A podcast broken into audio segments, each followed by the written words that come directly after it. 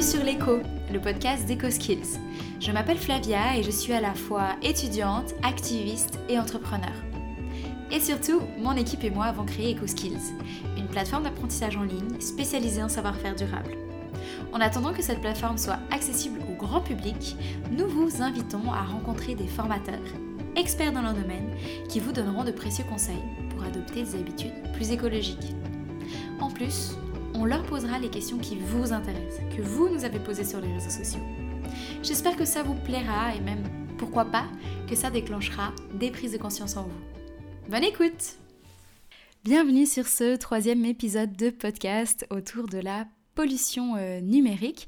Aujourd'hui, je suis avec euh, Greg, que j'ai rencontré euh, lors d'un week-end autour du développement durable et j'avais fait un workshop avec lui que j'avais trouvé hyper intéressant. J'avais aimé sa personnalité et son esprit euh, critique. Et voilà, j'ai voulu vous faire euh, découvrir euh, son opinion et ses conseils autour de la pollution numérique. Donc tout d'abord, est-ce que tu peux un peu te présenter, nous dire ce que tu fais dans la vie Moi, je suis, je suis ingénieur en informatique de formation. Et je me définis maintenant comme un coach numérique. c'est un peu... ça n'existe pas vraiment. Mais ce que j'essaie de faire, c'est d'expliquer aux gens et de leur permettre de reprendre le contrôle sur leurs outils numériques, globalement. Donc ça, c'est ce que j'essaie de faire. Après, moi, je suis engagé dans dans la formation euh, et l'éducation des jeunes par le sport et euh, par, le, par la scolarité. Je fais, euh, je fais ça, je travaille dans un jardin Robinson, je fais beaucoup d'activités bénévoles autour de tout ça. Ok, et du coup, pourquoi tu t'es intéressé en fait à la pollution numérique? Alors, bah, de par ma formation en informatique, c'était c'était pertinent, ça rentrait dans le cadre de se dire quel est l'impact. En plus, moi j'ai un engagement pour l'écologie qui date, qui date d'un petit moment maintenant, que, c'est pas un engagement familial, c'est un engagement que j'ai pris moi, petit à petit, il y a depuis une quinzaine d'années. Et euh, bah, du coup, logiquement, c'est, est venue la question de euh, qu'est-ce qui se passe avec mon empreinte numérique aussi? Parce que euh, souvent, la, première, les premières réflexions, c'est sur les transports, c'est sur la nourriture. Mais assez vite, dès qu'on est dans le milieu, le numérique arrive. Et surtout là, maintenant, les, les scientifiques qui qui nous sortent des stats chaque année et commencent à dire le numérique, attention. Ça commence à devenir un problème. Ça commence à devenir un problème. En tout cas, ça serait bien d'y réfléchir de qu'est-ce qu'on en fait et euh, comment est-ce qu'on justifie cette dépense. Ouais. Mais justement, euh, pour les personnes qui ne sont pas encore initiées, qu'est-ce que c'est en fait concrètement la pollution numérique? Dans pollution numérique, on met plein de choses. Euh, globalement, on pourrait dire que c'est tout ce qui est généré par l'utilisation des outils numériques. Mhm. Donc des ordinateurs, des téléphones. ça pourrait être même de ce qui va au-delà de juste le frigo, par exemple tout ce qui est frigo connecté, maintenant tout ce qui est appareil connecté, mhm. euh, bah, tout ça on pourrait le mettre dans la pollution numérique. Donc euh, c'est autant au niveau de l'utilisation que de la, fabrication, puisqu'il nous faut euh, des terres rares, il nous faut plein de matériaux, il faut les transporter, il faut faire tourner des usines.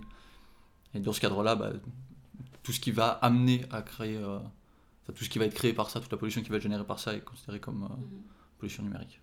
Je pense que hum, le public, il est pas mal au courant, on va dire par exemple des déchets électroniques, c'est quelque chose qui paraît assez parlant, aussi de l'électricité que ça demande, de voilà, euh, charger euh, son ordinateur, mais finalement, très récemment, on parle de plus en plus du problème avec euh, Netflix, avec les clouds, etc. Pourtant, on a une idée pas vraiment claire de, des liens entre, voilà, quand moi je regarde mon film sur mon canapé et le réchauffement climatique. Est-ce que tu peux juste nous expliquer en quelques mots comment c'est possible en fait? Ce que moi j'essaie toujours de ramener au début, c'est de se dire le cloud, c'est l'ordinateur de quelqu'un d'autre. C'est pas un truc comme ça, c'est pas une entité. En fait, sans rentrer dans la définition de ce que c'est qu'Internet, Internet, c'est euh, le, fonctionnement du réseau, c'est uniquement l'architecture qui permet de transmettre des informations d'un endroit à un autre. Et le cloud est, au même titre que mon ordinateur ou mon téléphone, un périphérique autour de, de cette, euh, cette entité réseau. Du coup, si moi je lis un film sur mon ordinateur, eh ben mon ordinateur va consommer de l'énergie pour pouvoir euh, décoder le film, faire euh, tout ce qu'il a à faire, euh, allumer l'écran, etc. si maintenant le, le film n'est pas sur mon ordinateur, mais il est sur l'ordinateur de quelqu'un d'autre, eh ben, en plus de cette énergie-là, il va falloir l'énergie pour faire tourner l'autre ordinateur mm. et pour qu'il puisse m'envoyer les, infos, et du coup, un peu d'énergie pour le réseau. Alors le réseau n'est pas la partie qui consomme le plus d'énergie hein, à l'utilisation, mais c'est surtout le fait de devoir stocker ces données ailleurs. Par contre, un truc qui est important à savoir, c'est qu'on a tout ce qui est les économies d'échelle. Stocker des données sur 1000 ordinateurs, ça sera moins pertinent et moins performant que de stocker les mêmes données dans un seul endroit, dans un data center. D'accord. Donc les data centers, c'est quand même une économie d'énergie, même si ça a un impact. Alors ça, dépend de ce qu'on en fait. Si euh, l'alternative c'est entre stocker les choses une seule fois, en plus elles seront stockées plus qu'une seule fois parce qu'il y a de la déduplication euh, pour éviter les pertes de données en cas de, quoi que ce soit. Mais euh, si c'est les stocker à un seul endroit et du coup on va stocker des, millions, des milliards de, données au même endroit, ou alors faire la même chose pour les stocker juste sur notre ordinateur, il y a une économie à ce niveau-là. Par contre, dans la globalité, ce qu'on fait nous, l'utilisation qu'on en fait du cloud, c'est toujours en supplément de notre ordinateur. On n'a pas cet accès au cloud sans notre ordinateur. En soi, il y a une économie d'échelle. Par exemple, moi j'ai mon site internet, mon site internet il est hébergé chez euh, Infomaniac à Satigny. C'est plus performant, c'est plus pertinent que mon site internet soit là-bas. Parce que je n'accède pas moi à mon site internet. Et puis que les gens accèdent à mon site internet, enfin quel que soit euh, où il soit situé, les gens vont accéder au même site internet. Donc si c'est moi qui ai mon petit serveur qui tourne tout le temps, eh ben, il va consommer peut-être 50 euh, watts, alors que en proportion, la même chose chez Infomaniac, bah, ça va consommer peut-être 10 fois moins ou 100 fois moins, parce que c'est dans une structure qui euh, permet d'économiser. Donc il faut, faut pas, tout n'est pas à jeter, mais par contre, c'est sûr que si je dois utiliser une donnée qui est sur le cloud, ça va produire, ça va nécessiter plus d'énergie que si j'utilise la même ressource qui est sur mon ordinateur directement. Ok, super intéressant parce que justement, euh, peut-être c'est l'influence du consommer local. Euh, dans mon esprit, je me suis dit, ah, peut-être que je devrais avoir un serveur à la maison pour tout stocker. Mais finalement, c'est un peu plus compliqué que ça. Du coup, si on va au niveau des, conseils vraiment pratiques, c'est une question qu'un peu tout le monde se pose maintenant. Qu'est-ce qu'une personne peut faire si vraiment en plus on est tout débutant, qu'on ne connaît pas trop Qu'est-ce qu'elle peut faire en fait pour euh, réduire son impact? Globalement, la, bonne partie, on peut dire à peu près une moitié de la consommation, de la pollution qui est générée par le numérique, c'est acheter les appareils. Donc il faut arrêter d'acheter des appareils. Ça c'est assez facile, tout le monde. Euh, alors arrêter d'acheter des appareils, ça ne veut pas dire arrêter d'utiliser des appareils, ça veut dire faire durer plus longtemps les appareils. C'est la première chose qu'on peut faire. Ah, là-dedans, il y a aussi toute une démarche qui pourrait être citoyenne et qui devrait être citoyenne, c'est euh, d'obliger, de forcer la réparabilité. Il y avait toutes des des initiatives d'indices de, réparabilité sur les appareils. Et euh, c'est vrai qu'actuellement, bah, nos ordinateurs, nos téléphones, on ne peut pas les réparer. Ou alors très difficilement, et en général, les fournisseurs acceptent de les réparer pendant une durée assez courte. Du coup, on se retrouve rapidement avec des appareils qui ne fonctionnent pas, non pas parce qu'ils sont entièrement pas fonctionnels, mais parce que le micro est cassé, parce que euh, la prise de recharge est cassée, euh, ce genre de choses. Ou la batterie, bêtement, pour ne pas citer un des plus gros, un des plus gros fabricants de téléphones euh, au monde soudent les batteries sur ces téléphones. pour pas qu'on puisse changer les batteries. Et ça, euh, c'est by design, c'est prévu pour qu'on puisse pas le changer. Alors, sans parler d'obsolescence programmée, c'est juste que ça, en fait, on pourrait interdire les entreprises à faire ça. Une autre action qui est assez facile à mettre en place, c'est euh, d'arrêter de consommer trop de données. YouTube a tendance à nous, enfin YouTube ou Netflix ou toutes ces plateformes de vidéo à la demande, ont tendance à nous envoyer les, le flux vidéo le meilleur pour notre connexion. Mais regarder un, flux vidéo en Full HD ou en 1080p, c'est pas forcément euh, nécessaire selon ce qu'on regarde. Si euh, par exemple on écoute une conférence qui est plutôt audio, en fait on pourrait très bien avoir une qualité vidéo qui est, euh, qui est bien moindre. Comme ça, juste pour petite comparaison, si on, parle uniquement en termes de données, hein, de volume de données à transmettre, si on imagine qu'on lit 250 mots par minute, qui est déjà une vitesse de lecture pas, pas trop trop faible, qui a l'habitude de lire, on est sur l'ordre de grandeur, c'est 30 octets par seconde. Si je passe sur un, format audio un peu dégradé, que, typiquement celui qui est envoyé sur les messageries instantanées, euh, on est déjà à 100 fois plus de données qu'il faut pour, euh, enfin, par seconde. Mhm. Et puis, euh, bah, si on passe du texte à, l'audio, l'audio pas très bon, c'est déjà 100 fois plus. C'est déjà 100 fois plus. en partant du principe que quand je parle, je vais amener autant d'informations que à l'écrit, ce qui a priori n'est pas le cas. Je pense qu'un texte de 250 mots euh, sera beaucoup plus, euh, aura beaucoup plus d'informations que euh, la même minute du coup de, de ah, personnes qui parlent. Parler. Et puis, bah, évidemment, si on passe à la vidéo, il y a le même problème qui arrive. Pour l'ordre de grandeur, une vidéo en 480p sur YouTube. Donc pour ceux qui s'y connaissent pas trop, 4, ça, serait, ça serait une basse définition. C'est pas la toute toute basse, mais c'est une définition qui est euh, avant l'arrivée de la HD. Donc ce 480p, on est sur de nouveau 100 fois plus que euh, de la voix, mais là c'est normal parce qu'on a rajouté de l'image. Mais en comparaison avec une vidéo en Full HD, le standard qui est sur YouTube, là on est à 1 méga, donc on a trois fois plus de données pour passer là-dessus. Et puis on n'est pas encore sur euh, la discussion des, euh, de tout ce qui est téléviseur 4K, hein, toutes ces nouvelles euh, résolutions beaucoup plus grandes, où là on multiplie encore quasiment par 10 le volume de données. Donc ça c'est la, deuxième chose qu'on peut faire, c'est arrêter de demander ces flux-là. Donc si on résume, donc privilégier plutôt des formats texte ou audio, et quand la vidéo est vraiment nécessaire, ne pas aller absolument pour la meilleure résolution possible, mais une résolution qui permet euh, de juste euh, apprécier en fait euh, la vidéo sans non plus voir chaque petit poil de, la personne quoi. C'est ça. Ouais. Il y a, on, peut aussi réfléchir à une. en tant que consommateur c'est difficile, mais en tout cas en tant que producteur de contenu, décider est-ce que la vidéo est réellement pertinente? Mhm. Par exemple, souvent dans le cadre d'une conférence, euh, ce qui est pertinent, c'est les slides qui sont euh, diffusés par le conférencier et pas euh, l'image de ce conférencier. C'est ça. Et on a Jean-Marc Jocovici qui est un acteur français, enfin un acteur, un acteur dans la transition numérique, qui fait beaucoup de conférences sur l'énergie. Sur bah, lui, il a tout un cours qu'il a donné à Mine Paritech et qu'il a mis à disposition sur son site personnel avec un format où il a les slides qui sont synchronisés avec l'audio. Et du coup, moi, en tant que, euh, que, personne qui vient visionner euh, sa conférence, eh ben, je vois ces slides qui défilent à la même vitesse que ce qu'il raconte, mais j'ai pas la vidéo. Y a pas de, le seul image qu'il y a, c'est des images de slides, et là, du coup, on a une empreinte qui est, qui est largement négligeable qui est super intéressant. Et si on veut aller encore plus loin, donc on a compris les données. Avant, tu nous as parlé de réduire le nombre d'appareils qu'on a à la maison, ou en tout cas essayer à fond de les réparer. Et bah, il y a forcément le rôle des, des, industries, en fait, qui doivent on va dire, euh, changer leur manière de produire pour que ce soit réparable, plus durable? Est-ce qu'il y a encore euh, une manière d'aller plus loin? Dans le, concept d'obsolescence programmée, il y a toute la partie qui n'est pas programmée matériellement, mais qui est programmée par la mode. Oui. Euh, ça, c'est aussi un, sujet sur lequel on doit se pencher, parce que décider que notre téléphone n'est plus, est plus le bon téléphone juste parce qu'il est passé de mode, sachant que ça passe de mode en quelques années un téléphone, euh, c'est vraiment un, questionnement à avoir. Euh, est-ce qu'on est obligé d'avoir des appareils qui ont besoin toujours de plus de performance? Alors, dans la globalité, les appareils consomment beaucoup moins maintenant qu'il y a 15 ans. Un ordinateur portable est, beaucoup plus puissant maintenant par rapport à ce qu'il consomme, euh, par rapport à une, une quinzaine d'années.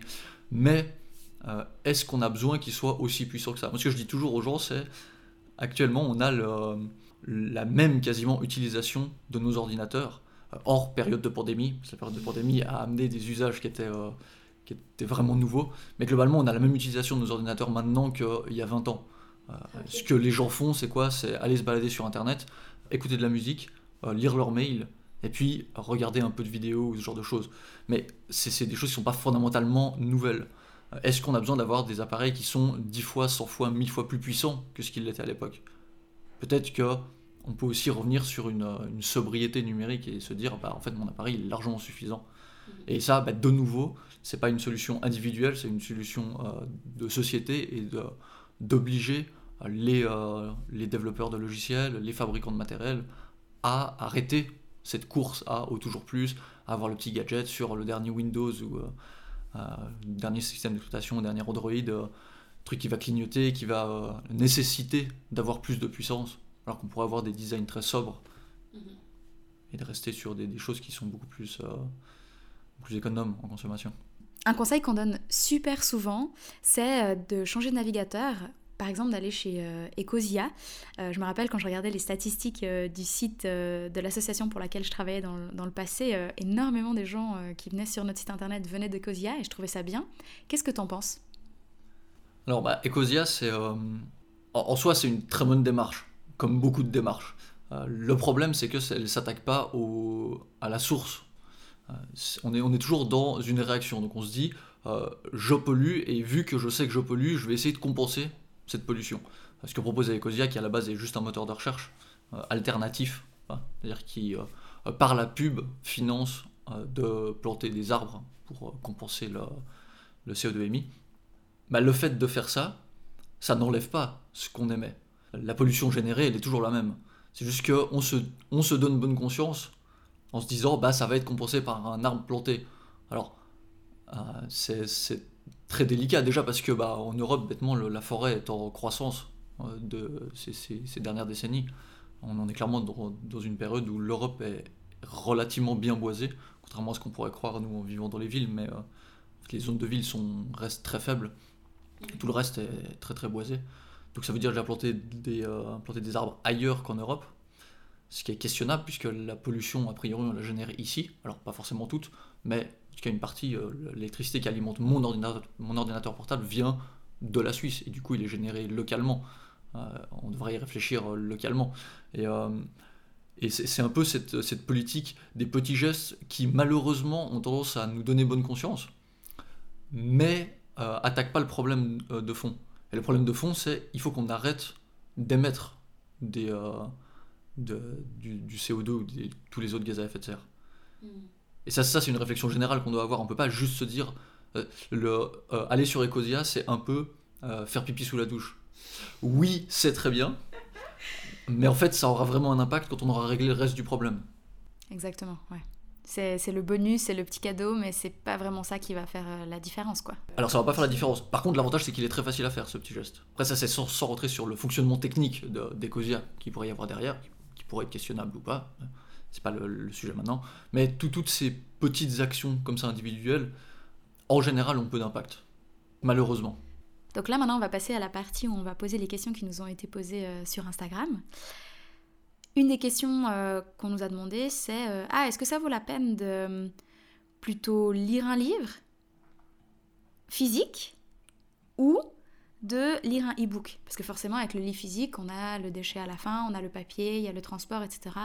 Le e-book, c'est un peu stratosphérique, on dirait qu'il n'y a pas vraiment eu d'impact. Qu'est-ce que qu'est-ce que tu en penses? Ce qui est intéressant, c'est qu'il faut déjà séparer, faut séparer deux choses actuellement.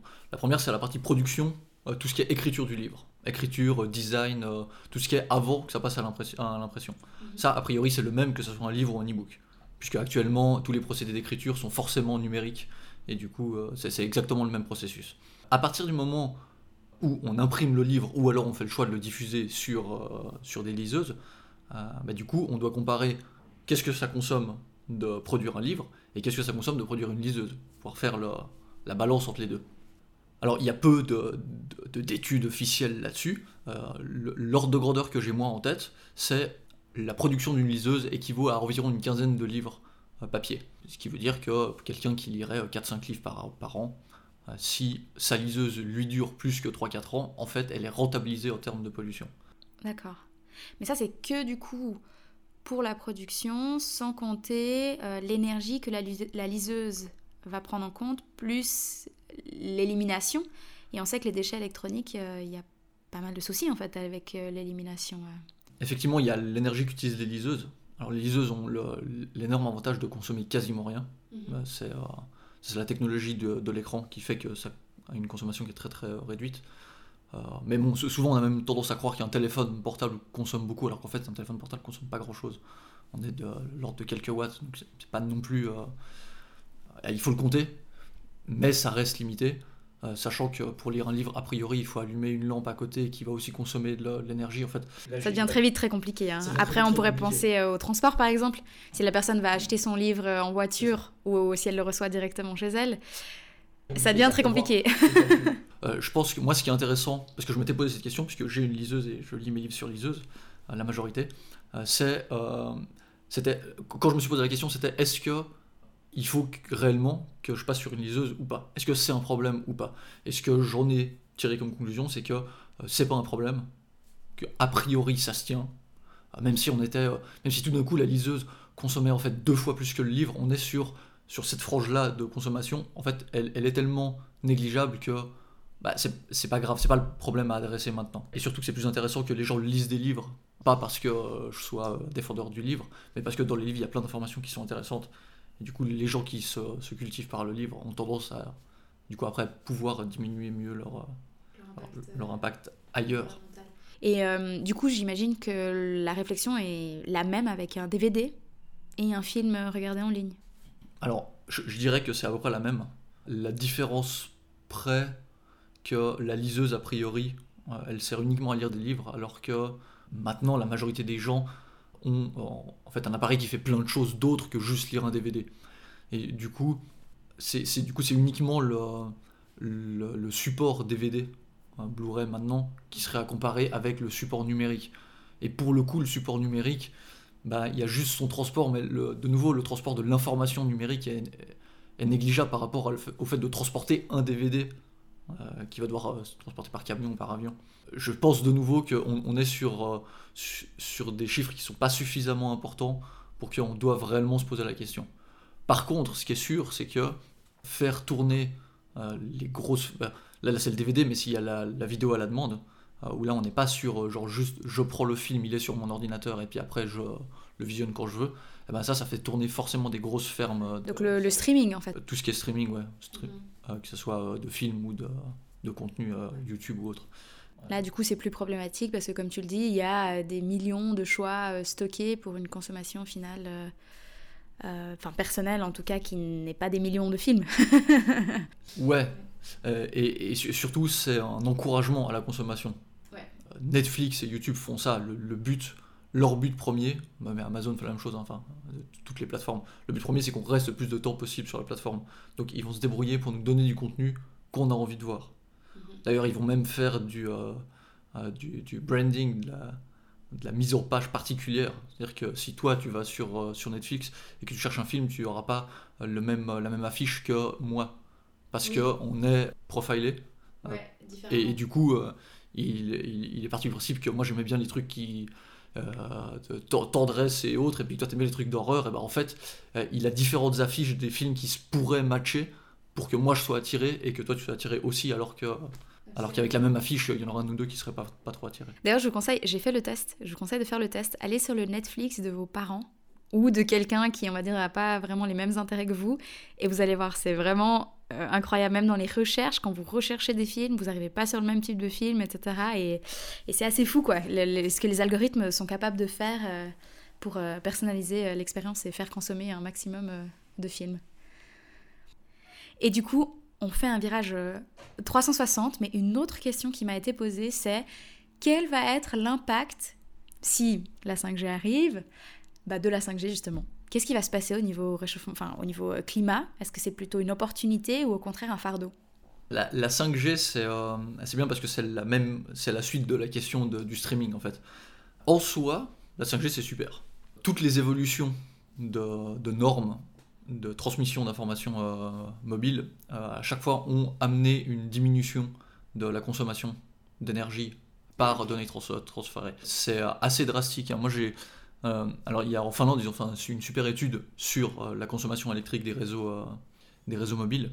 Et globalement, ce qu'ils en ont sorti, c'est que pour transférer une quantité de données, la consommation d'énergie qui était nécessaire, entre 2010 et 2020, elle a été divisée par 100 il faut 100 fois moins d'énergie pour euh, transmettre la même quantité d'informations. Ce qui est super. Et ça, la 5G va encore aller dans cette, euh, dans cette démarche-là. Ce sera plus performant. C'est incroyable. Mais par contre, le problème, c'est qu'on a un effet rebond, puisque comme l'information est disponible, eh ben, on va la consommer. Euh, on va avoir tendance à plus la consommer. Par exemple, il, y a, il y a 10 ans, personne aurait regardé une vidéo HD sur son téléphone. Actuellement, personne. Parce que ça n'aurait même pas marché, ouais. D'ailleurs, euh, le, système n'aurait même pas proposé en fait. Il dit ça, ne marche pas, je, ne peux pas gérer ça. D'ailleurs, on n'avait même pas des écrans euh, qui permettaient de le visionner. Et par contre, maintenant, eh ben, euh, avoir un flux vidéo qui n'est pas en HD, donc qui ne remplit pas complètement, qui n'est pas aux dimensions de l'écran, bah, serait, personne ne ferait ça. Et du coup, bah, sur la même étude, ils se rendent compte que en fait, notre consommation sur la même période de temps, elle a augmenté par un facteur 100 à peu près.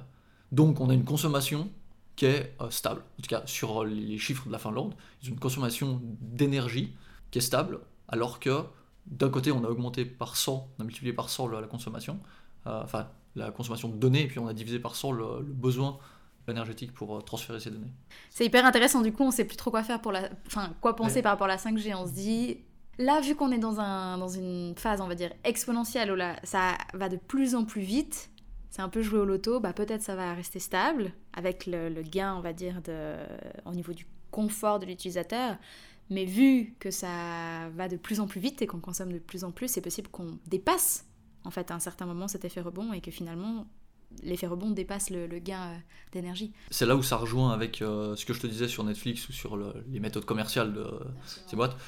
Alors on n'est pas sur les méthodes commerciales globales puisque la 5G c'est pas euh, c'est pas quelqu'un la 5G c'est une norme et du coup tout le monde va s'y mettre. De toute façon tout le monde va s'y mettre. Hein. c'est pas sauf s'il y a un gros, une grosse levée de bouclier, ce qui a priori devrait pas arriver. Tout le monde va s'y mettre, ça sera la 5G.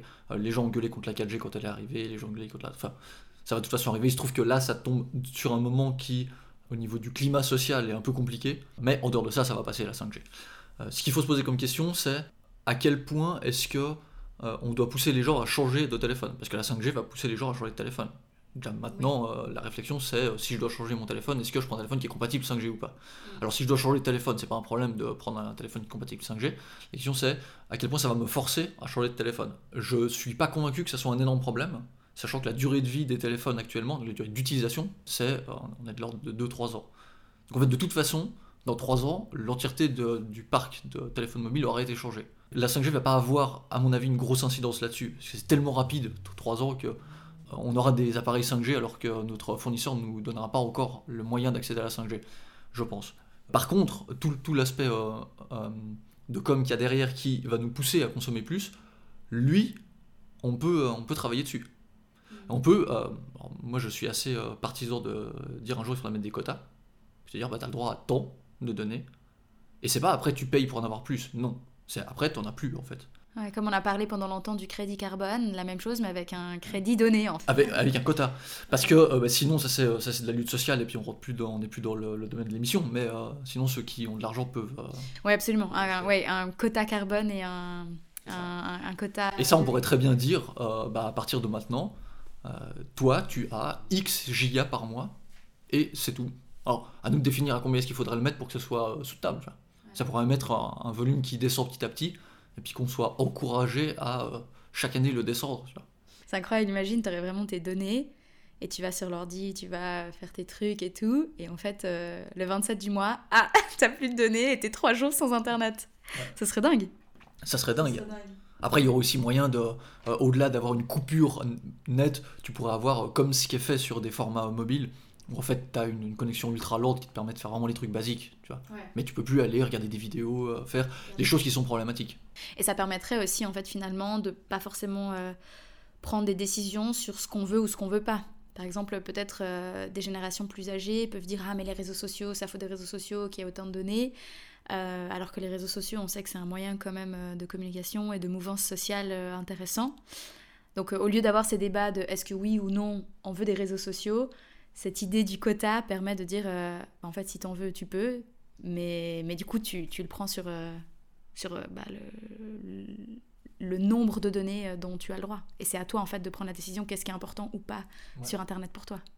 Bah, globalement, on a un fonctionnement de quota hein, qui marche. Alors, euh, un fonctionnement de quota sur lequel on a très peu de, de levier, c'est euh, le temps.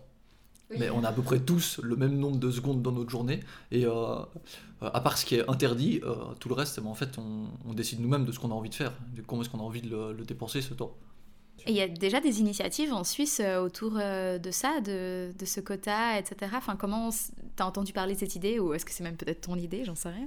Alors, j'ai pas vraiment entendu parler de cette idée. Euh, mais je pense pas que ce soit mon idée non plus. La, notion de quota, c'est une notion qui est très, très forte dans le, toutes les mouvances radicales d'extrême gauche. Mm. parce que, en fait, à partir du moment où tu conscientises le fait que on a accès à une certaine, certaine taille de gâteau et qu'il va falloir se le partager, bah forcément, la solution simple, c'est de mettre des quotas. La solution mieux, c'est de dire on s'organise ensemble pour décider de qui a quoi. Mais ça, c'est très très dur à faire, surtout à l'échelle de la planète, parce que là, on parle d'une réflexion à l'échelle de la planète. Dans, le numérique, ça va être peu été mis. Par contre, le, quota carbone a, souvent été, euh, été proposé. Ça, on a souvent entendu parler. Et euh, celui-ci, il est nouveau, il est assez facile à mettre en place. définir combien est-ce qu'on a, c'est facile. Euh, combien est-ce qu'on devrait avoir euh, Ce qui se passe, c'est que les pays qui décident, c'est aussi euh, les pays qui ont le plus et qui aimeraient bien pas descendre en dessous, parce que le quota il est forcément au dessous de notre niveau de vie à nous. donc c'est compliqué. Donc c'est compliqué. Bah oui, parce que c'est pas les gens qui habitent au Zimbabwe ou au Bénin qui créent la générale pollution numérique. Mm. C'est nous, Européens, occidentaux. Donc ça va être à nous de faire des efforts. Et en même temps, ça va être à nous de faire un effort pour leur permettre à eux, aux autres pays, d'accéder à, à, ce numérique. Bah Parce qu'il y a quand même une partie. Il y de- a aussi le droit. Bah, y, y quand même une partie du numérique qui est ultra intéressante. C'est vrai qu'on le chiffre maintenant qu'on a, c'est que le numérique tend à être autant euh, émetteur de, de pollution que les transports.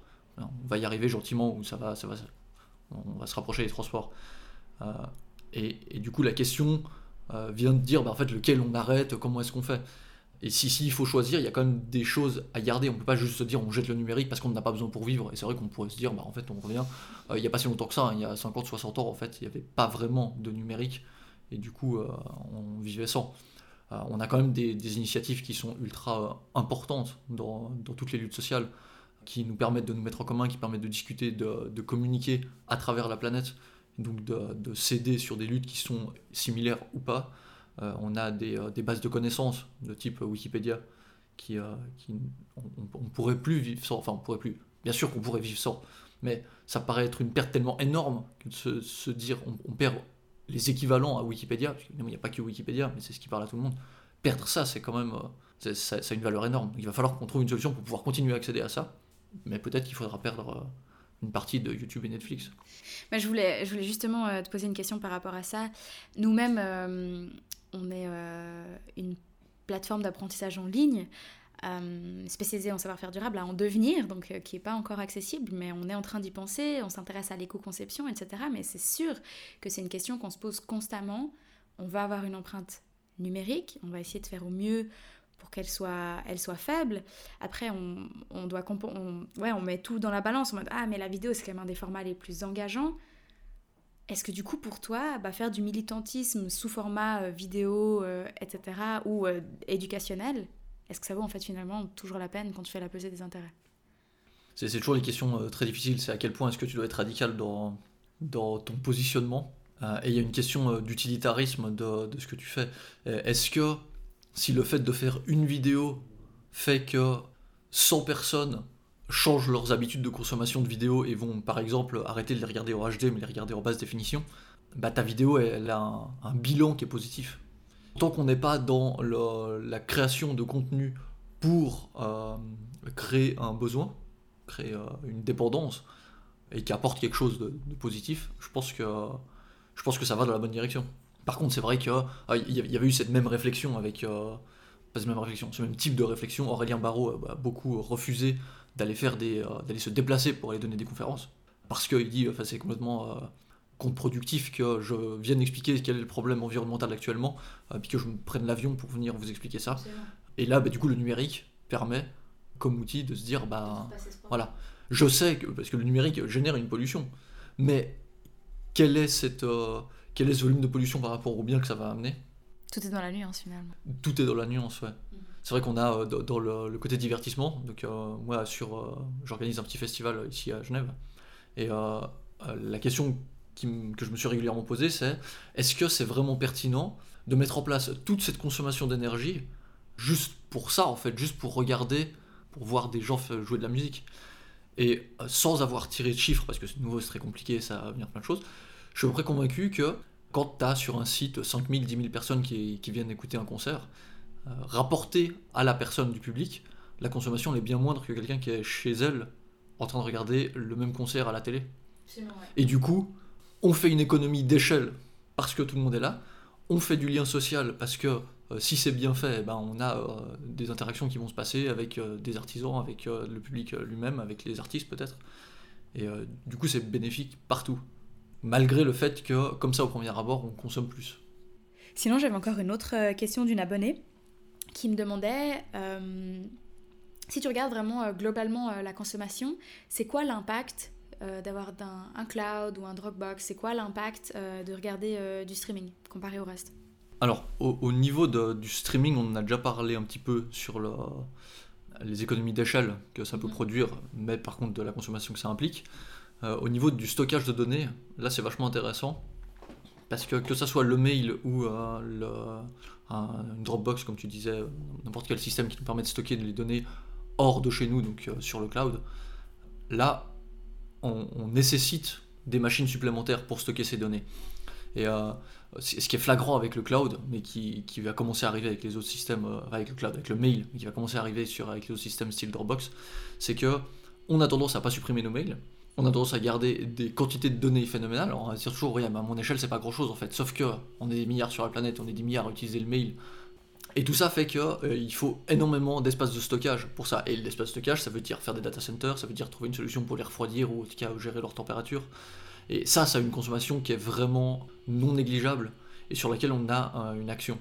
Ce qui est à peu près sûr, c'est que les mails que tu as reçus il y a 3 ans, tu vas pas revenir dessus. Si tu avais dû revenir dessus, en fait, euh, tu en aurais déjà fait quelque chose. Et, ça, c'est pertinent de réfléchir à ça, de se dire qu'est-ce que je fais? Moi, je sais que maintenant, j'ai une, euh, une, manière de gérer mes mails où euh, si c'est si c'est un truc sur lequel je vais revenir, des documents, tu m'as envoyé des documents, ben, je l'enregistre à un endroit parce qu'a priori, je vais y revenir. mais un endroit chez moi sur mon ordi. Comme ça, je peux supprimer le mail et du coup, je peux libérer l'espace sur le, le data center.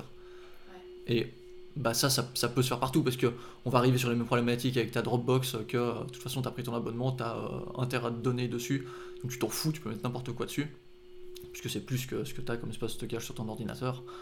Euh, bah du coup on a tendance à pas trier, on a tendance à garder toutes nos photos. Les photos, bah, c'est... sur notre, avec le téléphone maintenant on a de quoi prendre des photos tout le temps, donc on a de quoi envoyer des photos tout le temps. C'est ça qui est... de nouveau, ça, ça nous pousse à la consommation. Euh, il pourrait y avoir des questions encore de, vie privée ou autre, qu'est-ce qu'on fait de ces photos. Mais globalement, juste de se dire, bah, elles sont là, elles dorment sur le disque dur d'un autre ordinateur. Est-ce que c'est pertinent qu'elles dorment là-bas? À partir du moment où c'est pertinent, eh ben, je les laisse stocker là. Par exemple, je dois partager les données avec. Euh, on doit nous avoir des documents partagés. Bah, c'est pertinent qu'elles soient quelque part pour qu'on puisse les synchroniser.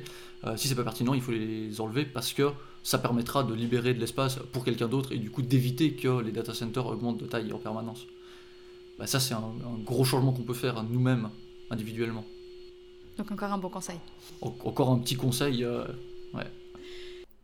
Du coup, merci beaucoup euh, Greg. C'était super intéressant. Je trouve que c'était beaucoup dans la, dans la nuance, que c'est un sujet qui est pas facile, où il n'y a pas de réponse toute faite ou toute simple, que euh, ça demande d'avoir un esprit critique et de voir le problème dans son ensemble. En tout cas, merci beaucoup Greg et j'espère à bientôt. Eh ben, merci pour l'invitation. À bientôt. Si vous voulez aller plus loin et euh, regarder avec Greg pour pourquoi pas euh, organiser euh, un workshop, un événement, que ce soit dans une école ou dans une entreprise ou même dans un cadre privé, pourquoi pas, vous pouvez aller sur son site internet trollier.info où vous trouverez toutes les infos pour le contacter ainsi que son blog où vous trouverez plein d'infos intéressantes. Et là, on va passer sur la deuxième partie du podcast avec Isia. Isia, qui est spécialisée en changement de comportement, je le rappelle si euh, vous ne l'aviez pas compris dans les derniers podcasts, et qui euh, va nous expliquer pourquoi en fait la pollution numérique, c'est un sujet dont on parle peu finalement, et euh, qui est très difficile, on va dire, à faire comprendre et donner envie de s'impliquer. Isia, explique-nous pourquoi la pollution numérique, en fait, c'est plus complexe de sensibiliser les gens, pourquoi on en parle si peu finalement par rapport à d'autres thématiques. Oui, euh, alors bon, moi de mon point de vue euh, en psychologie, en fait, on, sait très bien que parler de pollution numérique, sensibiliser euh, sur la pollution numérique, ce n'est pas du tout la même chose que n'importe quel autre thème environnemental. Déjà de base, on sait que communiquer sur ce genre de problématique, l'environnement, c'est compliqué parce que c'est du long terme, on n'a pas forcément les impacts tout de suite, donc les gens ne se sentent pas forcément investit directement et il ne voit pas les récompenses tout de suite, mhm. forcément. Et c'est d'autant plus dur avec la pollution numérique, sachant que, euh, en fait, vous pouvez faire l'expérience d'ailleurs chez vous. Allez sur Google Images et mettez pollution numérique. Vous allez voir qu'il n'y a aucune photo qui sort. Ce n'est que des schémas, des dessins un peu euh, symboliques, abstraits, avec une planète et de la fumée, etc. Mais on ne sait pas à quoi ressemble la pollution numérique. Et même moi, là, dans ma tête, tout de suite, euh, je me demande un peu euh, ce que ça ressemblerait à un serveur euh, extrêmement chargé. Et pourtant, pollution numérique ou virtuel, monde virtuel ne veut pas forcément dire monde fictif. Il y a quand même des bases réelles. Bien sûr, il y a des vrais serveurs qui existent et même pour rentrer dans le monde virtuel, on a besoin d'un téléphone qui existe vraiment ou d'un ordinateur, etc. Donc, psychologiquement, il y a un peu cette cette pensée que on, on a, on a la, capacité de, de, de, ouais, de limiter euh, le, côté virtuel parce que ça n'existe pas vraiment. Hmm. Donc ce, ce n'est pas vraiment un problème au hmm. final. je préfère lire mon article sur internet parce que ça n'existe pas et je suis pas en train d'utiliser du papier. Sauf que le problème, c'est que oui, en effet, ça pollue. Euh, et, euh, et, en fait, ça va aller de façon exponentielle parce qu'on va avoir de plus en plus de choses en ligne et on le voit d'ailleurs dès maintenant. Mhm. Euh, Mais du coup, comment on fait si on veut que les gens se rendent compte, enfin comprennent que du coup, effectivement, toute interaction qu'on a avec le monde virtuel, que ce soit les emails, les réseaux sociaux, les films, c'est stocké dans des serveurs qui eux-mêmes utilisent de mhm. l'énergie, etc. On le sait un peu tous, je crois, mais. Bah non, en fait. En fait, on ne sait pas. Enfin, je sais pas vous, mais euh, personnellement, avant, il y a un an, je ne connaissais absolument pas ça. Et mhm. même encore maintenant, je suis très peu informée sur la question. Et mhm. c'est sûr que je ne vais pas réfléchir à euh, vider ma, ma corbeille euh, de mails parce que bah, parce qu'en fait, je ferme l'onglet et elle n'est plus là. Mhm. Alors que c'est beaucoup plus facile de mettre en place des comportements concrets comme vider sa propre poubelle ou recycler des, choses qui, qui existent vraiment. Et en fait, bah, si tu le faisais pas, euh, tu aurais genre 7000 lettres juste à côté de toi et puis tu pourrais plus vivre. Voilà, ton, ton, bureau ne ressemblerait plus à rien. Et, euh, et en fait, je pense qu'on on ne s'en rend juste pas compte et c'est important de, de commencer à en parler maintenant. Le problème, comme on dit, c'est que souvent pour sensibiliser, on utilise des images. Pourquoi? Parce qu'il y a des émotions, et mhm. forcément, les gens se sentent plus investis et, euh, et, en fait, ils mémorisent beaucoup mieux. Parce que le fait qu'il y ait une émotion, je te passe les détails, l'amidale, etc. Et euh, Non mais attends, attends, explique-nous, l'amidale c'est une partie du cerveau, c'est ça? Ouais, l'amidale ah, c'est une, glande du cerveau mhm. euh, qui va faciliter, en fait qui va travailler avec l'hippocampe et qui va faciliter l'encodage d'un souvenir ou d'une information dans notre cerveau en général. Donc l'amidale est euh, surtout, euh, travaille surtout quand il y a des émotions. D'accord. Voilà. Par exemple, la peur. Donc, euh, si tu as vraiment quelque chose de très apeurant, tu vas plus t'en souvenir que quelque chose de neutre. Mhm. C'est comme ça que ça marche. Et, et du coup, vu qu'il n'y a pas d'image, bah, la seule chose qu'on peut faire pour sensibiliser les gens et notamment créer des émotions, c'est en parler, comme on fait là maintenant. Euh, et, créer des vidéos sur ça, comme on fait là maintenant. Et puis surtout, partager, partager, partager le plus possible tout ce qu'on sait sur la pollution numérique, parce que ça va devenir vraiment important. C'est une pollution cachée, en fait. Mm. Et voilà. Merci beaucoup, Isia. C'était hyper intéressant. Et euh, si vous avez aimé cette vidéo, n'hésitez pas à la partager. Si vous êtes euh, mordi de podcast et que vous avez envie d'aller encore plus loin, je vous conseille le podcast d'une amie, Justine, qui s'appelle l'EcoFest podcast. On vous met le lien directement vers son épisode dans la description de ce podcast. Et si vous voulez le retrouver sur Instagram, vous avez son compte Just Know West et vous le trouverez dans la bio. Merci de votre écoute, j'espère que vous avez euh, aimé passer ce moment en notre compagnie. Comme toujours, si vous avez euh, des thèmes à proposer, des questions à soumettre, n'hésitez pas à nous les envoyer sur les réseaux sociaux, en particulier Instagram, sur la page EcoSkills. Pensez à nous laisser un petit message ou une petite étoile, ça permet vraiment au podcast d'être mieux noté et du coup d'être euh, plus écouté. Sinon, vous pouvez toujours le partager dans votre story Insta, ça fait aussi toujours plaisir. En tout cas, merci, merci, merci infiniment de votre soutien et au mois prochain.